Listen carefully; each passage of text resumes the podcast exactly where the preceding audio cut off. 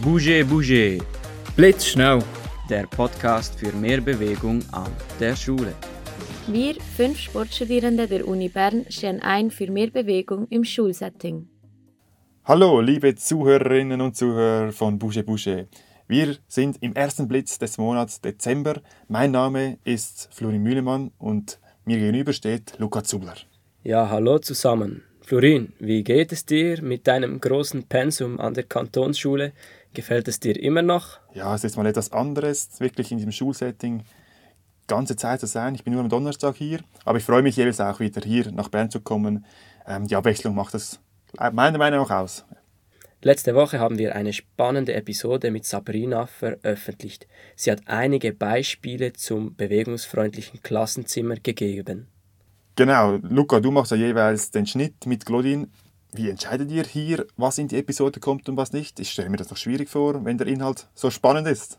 Ja, das ist manchmal sehr lustig. Äh, Schlussendlich entscheidet dann Claudine, was in die Episode kommt und nicht. Und wir beide geben noch den Senf dazu, ob es uns gefällt. Aber ja, das gibt viel zu tun. Es hat viele Versprecher und Witze, die wir dann beseitigen, wenn sie nicht dazu passen. Ja, in diesem Raum vielleicht eine kleine Entschuldigung an Claudine für all die Versprecher. Ähm, sie macht das, dass es so aussieht, dass wir so fehlerfrei sprechen können. Das ist überhaupt nicht immer so. Nun gut, möchten wir doch konkret darauf eingehen, welche Ideen gibt es für das bewegungsfreundliche Klassenzimmer. Und heute im Fokus ist das Mobiliar, also die Raumgestaltung. Genau, eine sinnvolle Anordnung von den Pulten oder Schreibtischen sind sogenannte Pultinseln. Diese werden auch im Churer Modell nach Töni oft eingesetzt. Wie es der Name bereits sagt, werden die Tische so zueinander angeordnet, dass es wie Inseln im Klassenzimmer verteilt sind. Das muss auch nicht immer gleich aussehen, da gibt es ganz verschiedene Vorlieben. Genau daraus resultieren diverse Vorteile. Zum einen bietet es einfach mehr Raum für Bewegung und das gibt Möglichkeiten, um Bewegungschallenges oder bewegtes Lernen einzubauen. Ja, die Laufwege sind anders und variabel und bieten mehr Freilauf. Man kommt durchs Zimmer von A nach B, ohne das ganze Hufeisen, wie wir es früher kannten, zum Laufen, sondern kann wirklich direkte Wege ansteuern. Ja, cool wäre natürlich, wenn das Sitz- und Tischinventar mobil ist, also auf Rollen, damit man es locker flockig ein bisschen umparken kann. Ja, das wäre natürlich super. Ich glaube, wichtig ist, dass die Sitzplätze oder die Stehplätze, wie wir es gerne hätten, sehr variantenreich sind und so eine Abwechslung zustande kommt. Genau, es müssen nicht nur klassische Arbeitsplätze sein, wie jeder Mann, jede Frau das aus der eigenen Schulerfahrung kennt, sondern es sollen verschiedene Lernmöglichkeiten angeboten werden. Ja, es sollen Lehrplätze geben, wo verschiedene Möglichkeiten gibt zu arbeiten. In Gruppenarbeiten, Einzelarbeiten, Stehpulte, Gesprächsgruppen oder eben einfach diese Bewegungsplätze. Ja, ganz aktuell im Trend sind Stehpulte. Sie sind in vielen Büros. Wir stehen gerade an einem. In der Privatwirtschaft kennt man es. Auch bei vielen zu Hause sind die nicht mehr wegzudenken. Das Ganze hat einen Haken. Sie sind relativ teuer. Wahrscheinlich auch der großen Nachfrage geschuldet. Zusätzlich ist es nicht nur finanziell ein Problem für eine ganze Schule, Stehpulte anzuschaffen, sondern es ist auch ökologisch nicht wirklich nachhaltig und ein bisschen ein Seich, ja, wenn man einen ganzen Klassensatz äh, an intakten Schreibtischen wegwerfen würde. Gut, dazu muss ich sagen, diese sind zum Teil doch schon sehr alt und wahrscheinlich bereits amortisiert. Also wenn ich heute in die Schulen laufe, teilweise sieht das noch aus wie dazu mal, als ich noch zur Schule ging. Ja, come on, also so alt bist du ja nicht. Du sprichst hier äh, wie ein 60-Jähriger.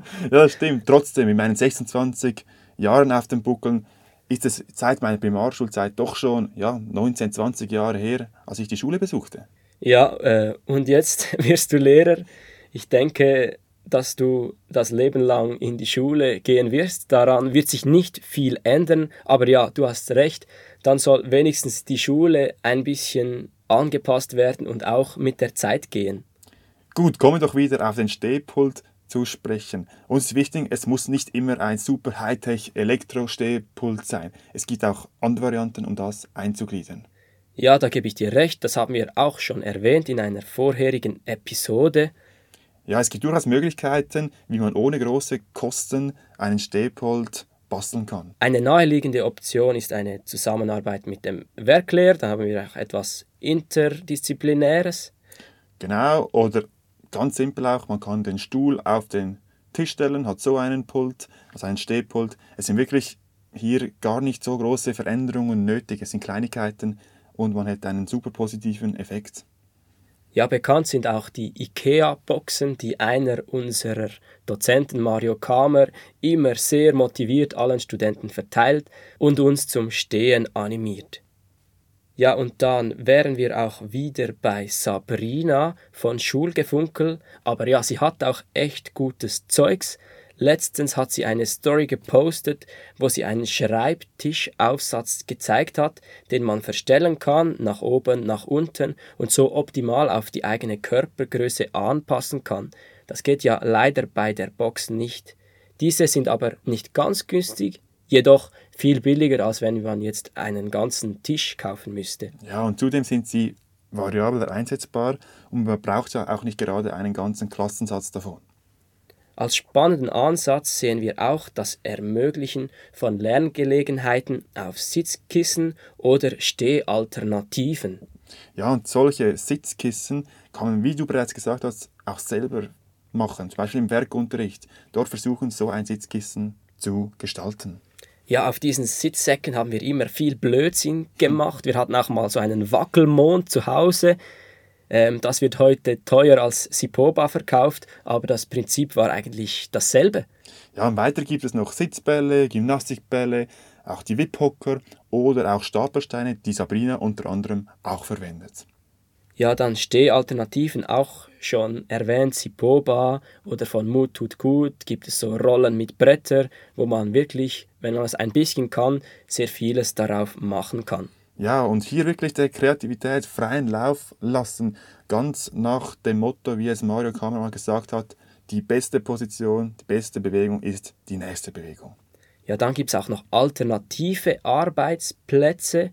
Falls möglich bei Einzel- oder Gruppenarbeiten kann man ins Nebenzimmer gehen, in den Gang gehen, auch Unterricht im Freien erlauben und schon wieder hat man mehr Bewegung einfach aufgrund der Location, die gewechselt wird. Ja, was oft auch gemacht wird bei der Renovation von Schulhäusern, ist, dass die Vorbereitungszimmer zu Gruppenräumen umfunktioniert werden.